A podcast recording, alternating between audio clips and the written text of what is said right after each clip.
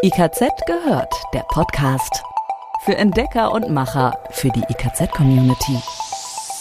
Neueste Infos aus der Branche, Tipps für alles rund um Haustechnik, Fachplanung, Energie, Klima und mehr. IKZ, schon gehört?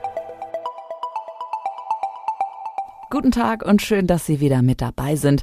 Sie hören die neue Folge des Podcasts IKZ gehört. Mit mir, Andrea. Und Dirk aus dem IKZ Podcast Team. Auch von mir ein herzliches Hallo. Wir bringen Sie regelmäßig auf den neuesten Stand rund um die Themen Haustechnik, Energie, Klima und Fachplanung. Alle Infos, über die wir sprechen, finden Sie zum Nachlesen nochmal auf unserer Internetseite, in den Podcast-Beschreibungstexten und ganz klar in unseren Fachmagazinen.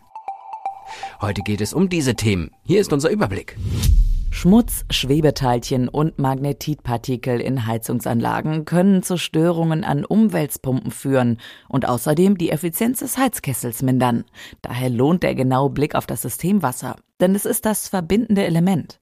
Insbesondere bei kleinen Heizungsanlagen im Bestand gibt es Fragen zu Schlammabscheidung, die wir Ihnen in dieser Folge von IKZ gehört beantworten. Mit grünen Dächern, Fassaden und Vorgärten können Hauseigentümer etwas für weniger Hitze und mehr Klimaschutz tun. Mehr dazu erfahren Sie in dieser Folge von IKZ gehört. Schäden und Störungen an Hocheffizienzpumpen vermeiden. Erstmal einige grundlegende Aspekte. Das Heizungswasser ist die wärmetechnische Verbindung zwischen Heizkessel und den Verbrauchern. Daher muss das Heizungswasser bei der Betrachtung des gesamten Systems immer berücksichtigt werden. Grundsätzlich ist Wasser nicht nur ein kostengünstiges, sondern auch ein umweltschonendes Wärmeträgermedium. In Sachen Befüllung wird regelmäßig auf die einschlägigen Normen verwiesen, insbesondere auf die VDI 2035. Allerdings ist nach der Befüllung auch die Zeit des Betriebs zu bedenken. Schließlich sollen Heizungen über viele Jahre stabil laufen. Viele Hersteller machen die Gewährleistung davon abhängig, dass das Systemwasser dem Regelwerk entspricht. Das gelingt unter anderem dann, wenn ein Schlammabscheider genutzt wird. Je nach Ausführung lassen sich dem Systemwasser Partikel bis zu 5 Mikrometer entziehen. Das entspricht einer Größe von 0,005 Millimeter und ist mit bloßem Auge nicht mehr zu erkennen. In der Praxis werden Handwerker noch mit weiteren Aspekten konfrontiert, etwa mit der Frage nach einer Schlammabscheidung, wenn im Bestand lediglich die Umweltpumpe gewechselt wird. Gerade in Bestandsanlagen fehlen Heizungsfilter bzw. Schlammabscheider gänzlich. Dabei sind sie absolut sinnvoll. Denn ohne diese Komponente können die Magnetitpartikel in kurzer Zeit die Hocheffizienzpumpe angreifen und Störungen oder Schäden verursachen. Das liegt daran, dass die aktuellen Pumpen kleinere Durchmesser und höhere Umdrehungszahlen aufweisen. Die Schmutzpartikel haben eine abrasive Wirkung. An den drehenden Teilen ist das wie Schmirgelpapier. Selbst wenn der Permanentmagnet in der Pumpe gekapselt ist, verursachen die Partikel einen Materialabrieb.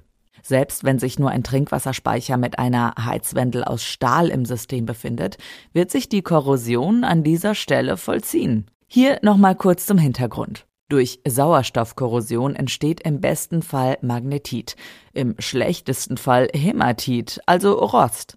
Ein Schlammabscheider holt diese Schlemme aus dem Heizungswasser heraus. Durch eine gute Anlagenplanung lässt sich erreichen, dass sich so wenige Partikel wie möglich bilden. Ein vorausschauendes Konzept heißt vor allem ein richtig dimensioniertes und korrekt eingestelltes Ausdehnungsgefäß und die Entfernung von Luft aus dem System. Und der pH-Wert sollte beachtet werden.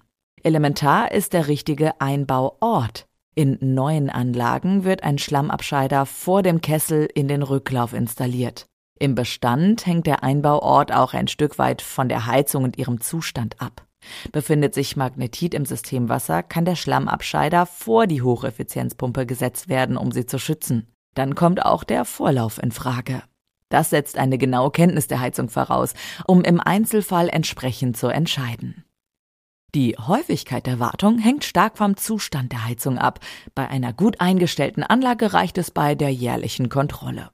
Befindet sich jedoch viel Magnetit im System, muss häufiger gewartet werden. In einem solchen Fall sollten die Ursachen ermittelt werden. Regelmäßiges Ablassen ist zwar sinnvoll, aber nur eine Symptombekämpfung. Hier muss die Anlage als Ganzes betrachtet werden. Häufig ist es das Ausdehnungsgefäß, das nicht richtig arbeitet. Ist das falsch eingestellt, kommt Luft etwa über B- und Entlüfter ins System und führt zu Korrosion.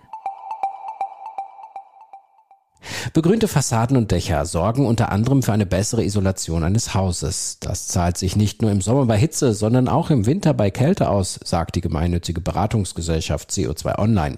Bei Fassaden lässt sich mit einer Begrünung auch der Lärmschutz verbessern und selbst bei Regen zahlt sich eine Begrünung aus. Denn grüne Dächer und Vorgärten können bei Starkregen mehr Wasser aufnehmen und so helfen, Überflutungen zu vermeiden. In mehr als 100 Kommunen gibt es inzwischen Fördermittel, vor allem fürs Begrünen von Dächern, teilweise auch für Fassaden. In den meisten Fällen ist ein Zuschuss von 50 Prozent zu haben. Auch in einigen Bundesländern und vom Bund gibt es passende Förderprogramme. Ein Überblick dazu und die verschiedenen Möglichkeiten für grüne Dächer, Fassaden und Vorgärten sind auf www.co2online.de slash Klimaresilienz zu finden.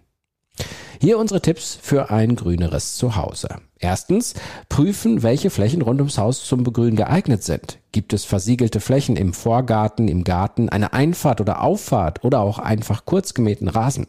Dort können Hauseigentümer auch in Eigenleistung für mehr Grün sorgen. Für das Begrünen von Dächern und Fassaden ist dagegen meist Hilfe von Fachleuten nötig. Zweitens, herausfinden, welche Fördermittel es gibt. Hat die Kommune ein eigenes Förderprogramm fürs Begrünen? Und lassen sich durch Entsiegeln Abwassergebühren sparen?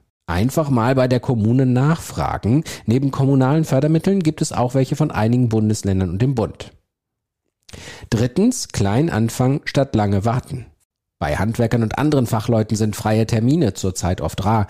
Deswegen sollten Hauseigentümer einfach selbst klein anfangen, zum Beispiel mit einer Wiese mit Gräsern und Blumen statt kurz gemähtem Rasen oder mit einem einfachen Blumenbeet. Auch eine bodengebundene Fassadenbegrünung ist in Eigenleistung möglich und günstig. Mit Efeu, Waldrebe oder wildem Wein kostet es nur etwa 15 bis 35 Euro je Quadratmeter. Für heute war es das erst einmal mit den Neuigkeiten aus dem IKZ gehört Podcast-Team. Bleiben Sie uns treu, wir halten Sie auch weiterhin auf dem Laufenden. Sie wissen, bei uns hören Sie immer das Neueste rund um Haustechnik, Energie, Klima, Fachplanung und mehr. Bis zur nächsten Folge. Bis dann. IKZ gehört. Jetzt reinklicken und noch mehr entdecken. www.ikz-select.de